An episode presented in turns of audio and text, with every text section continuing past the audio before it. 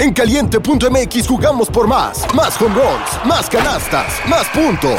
Vive cientos de deportes durante todo el año y los mejores eventos en vivo. Descarga la app, regístrate y obtén mil pesos de regalo. Caliente.mx, jugamos por más. Más diversión. Promoción para nuevos usuarios de GOV de GGSP 40497, solo mayores de edad. Términos y condiciones en caliente.mx. Hola, querido amigo y amiga mía. Espero que todos ustedes se encuentren muy bien el día de hoy. Antes de comenzar, quiero agradecerles inmensamente por el apoyo que le han estado dando a este podcast, ya que hemos llegado oficialmente al millón de reproducciones totales. Esto no lo hubiera logrado sin ustedes, así que este podcast es mío y de ustedes completamente. Sin más que decir, muchas gracias, apaguen las luces, tápense bien y comenzamos con esta historia que no los va a dejar dormir esta noche.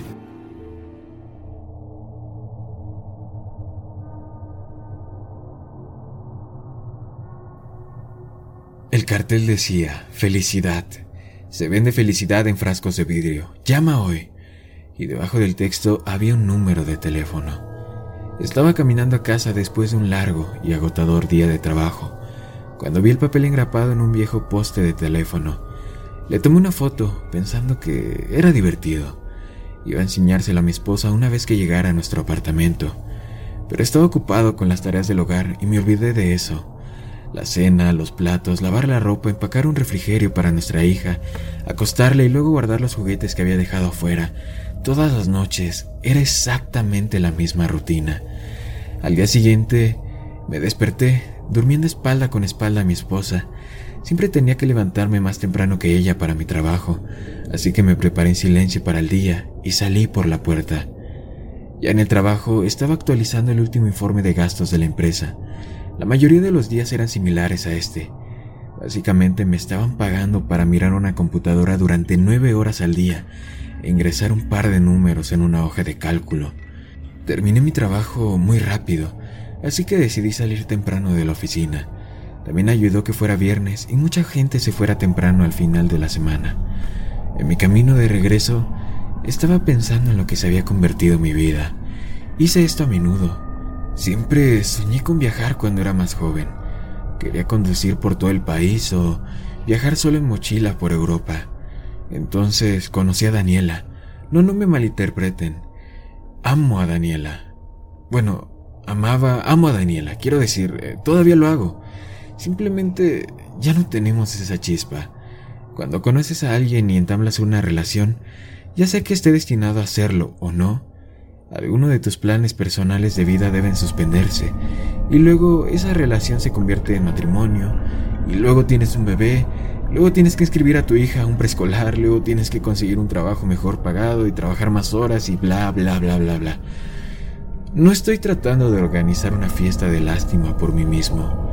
Solo digo que no estaba exactamente contento con el lugar en el que estaba en mi vida.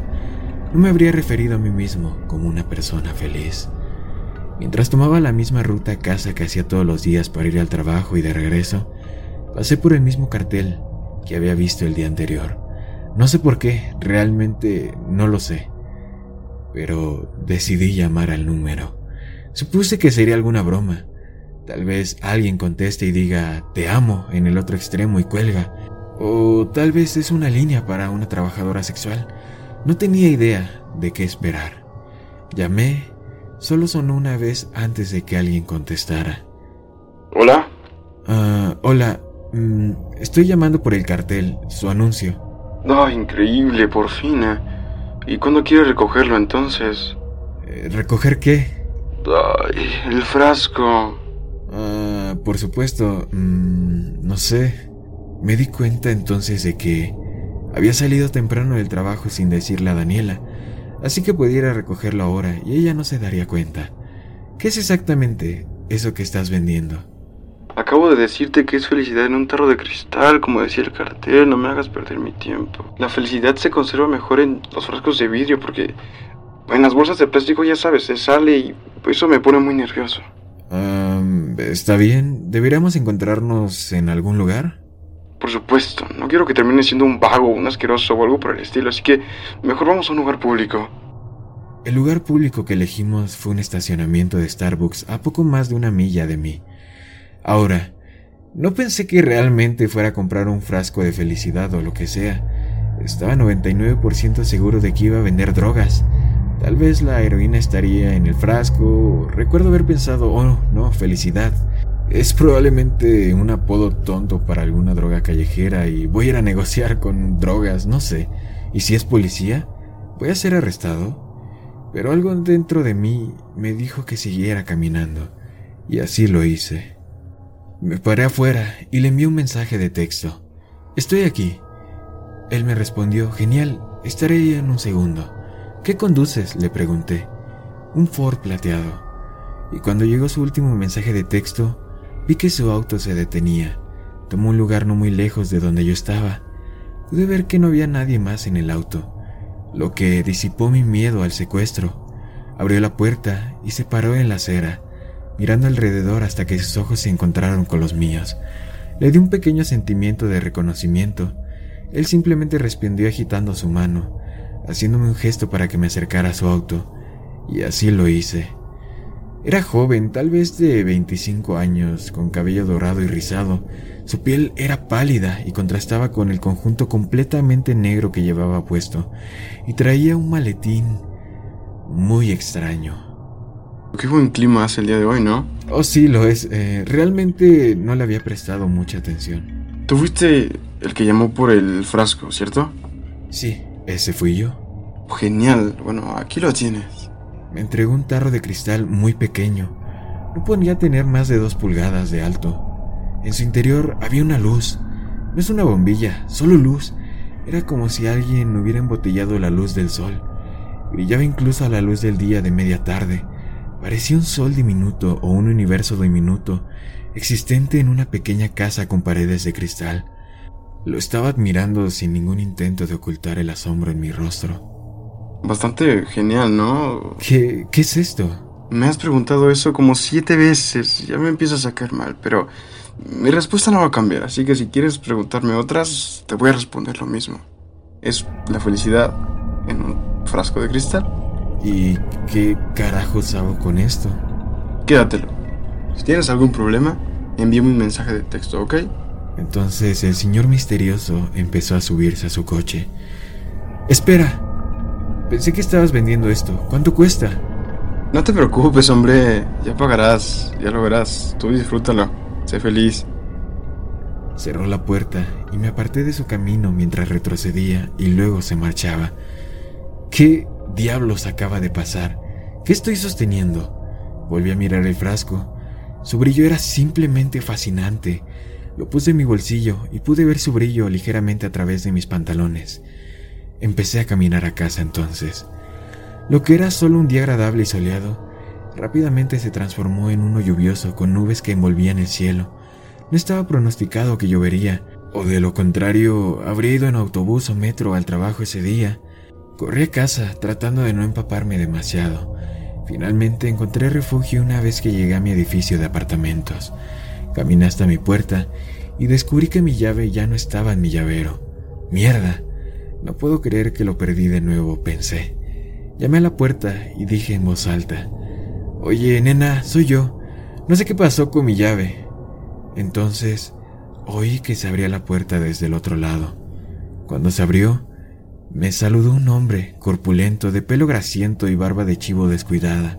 Me dijo, Creo que te has equivocado de puerta, amigo. Vaya, dije desorientado. Eh, mi culpa, lo siento, pásalo bien. Soltó una risa mientras cerraba la puerta. Apartamento número 33. Sí, sí, sí. Sé que este era mi apartamento. Sé que lo fue. Había estado en el apartamento 33 durante cinco años. Pero ese no era mi apartamento por lo que pude ver adentro. Todo el inmobiliario era diferente, estaba pintado de otro color, estaba todo mal. Sentí que me había golpeado la cabeza y estaba drogado en ese momento. Nada tenía sentido para mí. Saqué mi teléfono para llamar a Daniela, para que pudiera calmarme y decirme que me confundí por un segundo, pero su contacto no estaba en mi teléfono. De hecho, no había nada en mi teléfono, no tenía mensajes con ella, sin llamadas anteriores, no fotos. Fue como si mi teléfono se hubiera restaurado a su configuración de fábrica. Ese hombre misterioso de alguna manera apagó mi teléfono cuando no estaba mirando. Simplemente habría marcado al número de Daniela manualmente, pero no podía recordarlo. Lo sabía de memoria antes, pero ya no. Necesitaba volver a la oficina. Ahí tenía todos mis contactos respaldados en la computadora de mi trabajo. Como todavía estaba lloviendo, me subí al autobús que pasó enfrente de mi apartamento y me dirigí desde el centro de la ciudad hacia mi oficina. Todo el tiempo estaba mirando mis zapatos mojados, preguntándome qué diablos estaba pasando. Tenemos una tarjeta de acceso a nuestro edificio, por lo que solo el personal autorizado puede ingresar. Siempre guardo mi tarjeta de acceso en mi billetera, siempre. Pero sorpresa, sorpresa, no estaba ahí. Llamé al altavoz que teníamos para invitados con citas o empleados con respaldo en caso de que alguien perdiera o olvidara su tarjeta. Eh, hola, eh, soy Jorge. Debo de haber perdido mi tarjeta. Mi número de empleado es... Me detuve cuando me quedé en blanco. Una voz vino a través del portavoz. Um, Jorge. Jorge. No recuerdo ningún Jorge. Mm, ¿Cuál es tu número de empleado? no puedo recordar. está bien. Eh, solo dime tu nombre completo y tu departamento, entonces. Sí, sí, eh, finanzas. Estoy en finanzas. Mi nombre completo es Jorge Sánchez. Ok. Un segundo, un segundo. Déjame buscar. Jorge Sánchez en finanzas, ¿cierto? Ok. Mm, no, tal como lo imaginé, no hay ningún Jorge Sánchez trabajando en este edificio. Mm, tal vez te equivocaste o tenías una cita con alguien, pero no. Retrocedí sorprendido, casi tropezando con mis propios pies. Acababa de estar en esa oficina hace una hora o dos. ¿Qué está pasando? Sentí que me estaba dando Alzheimer, pero pasando por todas las etapas en un día. Me miré las manos, sin saber si estaba en el cuerpo correcto. Sentí que el mundo a mi alrededor se estaba desintegrando. No tenía el control, simplemente estaba sentado dentro de la cabeza de otra persona, mirando el mundo a través de sus ojos. En ese momento recibí un mensaje de texto. Reconocí el número inmediatamente. Era el de ese hombre misterioso, el que me dio el frasco. Lo había olvidado todo hasta que vi su mensaje. El mensaje decía, ¿cómo te va? Miré mi teléfono estupefacto. Me enojó que fuera tan indiferente con esto. Él sabía lo que estaba pasando. Él había hecho esto de alguna manera. Y yo dije, ¿qué diablos me hiciste? Lo peor está por venir, me respondió. Estuve astronómicamente cerca de tirar mi teléfono tan lejos como podía por la frustración. Saqué el frasco de mi bolsillo. Parecía sin cambios, todavía brillando, igual de brillante que siempre. ¿Qué diablos hiciste? le grité al frasco dándome cuenta de que probablemente parecía un estúpido. Mientras miraba su cristal reluciente, me di cuenta de algo. Ya no sabía cómo era la cara de mi esposa. Sabía su nombre. Bueno, sé que comienza con una letra D o tal vez C. No podía imaginarla en mi mente. Sabía que tenía una esposa, sabía que lo hice, sí. Porque tenía una hija, ¿no? Yo tenía una esposa y una hija. Simplemente no podía recordar sus rostros en ese momento ni sus nombres, ni sus cumpleaños, ni ningún recuerdo que tuviera con ellos. Sé que existieron, existieron, los acababa de ver esta mañana, ¿verdad? No podía recordar cómo se veía o cómo olía. ¿Cuál fue nuestra primera cita? Tuvimos una boda, ¿verdad? ¿Qué hay de nuestro primer beso? ¿O mi hija? ¿O era mi hijo? Tal vez ni siquiera tuve un hijo. Pero mi esposa o novia, ella era real. Sabía que lo era. El pensamiento me estaba destrozando. No podía verla en mi cabeza. No podía recordar un solo hecho sobre ella. Estaba parado afuera del mismo edificio, pero no estaba seguro de por qué estaba ahí. ¿Trabajé aquí? Debo de trabajar en alguna parte. La lluvia fue acompañada por un viento frío ahora. Estaba azotando mi cara, haciendo que me ardieran la nariz y las mejillas. Quería ir a casa, quería estar con ella, quería estar caliente, quería entrar a un trabajo en la oficina de mierda que manteniera un techo sobre mi cabeza. Lo quería todo. Estaba empapado. Yo era miserable, no podía recordar a mis padres o mi infancia. ¿Tenía amigos? ¿Por qué estoy bajo la lluvia? Miré mi mano. Todavía estaba agarrando el frasco. El único recuerdo de toda mi vida que podía tener era ese hombre dándome el frasco, diciéndome que era felicidad. No trajo felicidad, trajo dolor, compró sufrimiento. Me sentí más miserable en ese momento que nunca. Mi teléfono vibró entonces. Rompe el frasco, Jorge. Me llegó ese mensaje. Miré mi otra mano. Con el sol poniente y el cielo lluvioso, juro que el frasco brillaba más que cualquier farola cerca de mí. No lo rompí porque estaba siguiendo sus instrucciones, lo rompí porque estaba enojado, lo rompí porque estaba molesto, necesitaba una liberación. Levanté mi brazo por encima de mi cabeza y lo bajé con un movimiento rápido, rompiendo el frasco en el concreto debajo de mis pies. El aire frío y oscuro que acompañaba la lluvia se extendió como si fuera la onda expansiva de una bomba al estallar, y yo estaba en el epicentro. Vi la cálida luz amarilla del interior del frasco esparcirse rápidamente por el suelo y ascender hacia el cielo. Era como si estuviera viendo cómo se creaba el comienzo del universo, como si Dios acabara de chasquear los dedos y decir, hágase la luz. Estaba envuelto en eso. Ya no podía ver la calle ni la lluvia, ni nada oscuro. Me sentí como si estuviera cayendo en picado hacia una estrella, yendo más rápido que la velocidad de la luz. Me sentí como estar sentado frente al fuego de una fría noche de invierno, pero esa calidez cubría cada centímetro de mi cuerpo, y luego parpadeé. Inmediatamente pude sentir las sábanas debajo de mí y mi espalda apenas tocando a la de mi esposa. Estaba mirando por la ventana. La luz de la mañana empapaba el cristal y brillaba en mi cara. Me levanté de la cama y agarré mi teléfono. Era viernes por la mañana. Yo tenía un mensaje. Avísame si necesitas otro frasco, decía el mismo, con una carita sonriente. Llamé al trabajo, diciendo que estaba enfermo.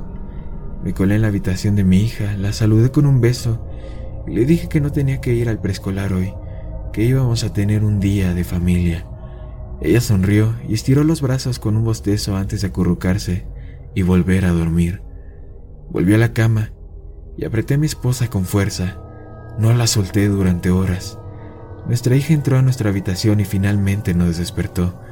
Estaba saltando sobre la cama y gritándonos que nos despertáramos. Ayer pude haber encontrado eso molesto es posible que ayer haya encontrado molestas muchas cosas, monótonas o aburridas, pero no hoy. Hoy abracé a mi hija y a mi esposa Daniela. Hoy iba a ser un gran día porque hoy estaba feliz. ¿Y tú? ¿Eres feliz?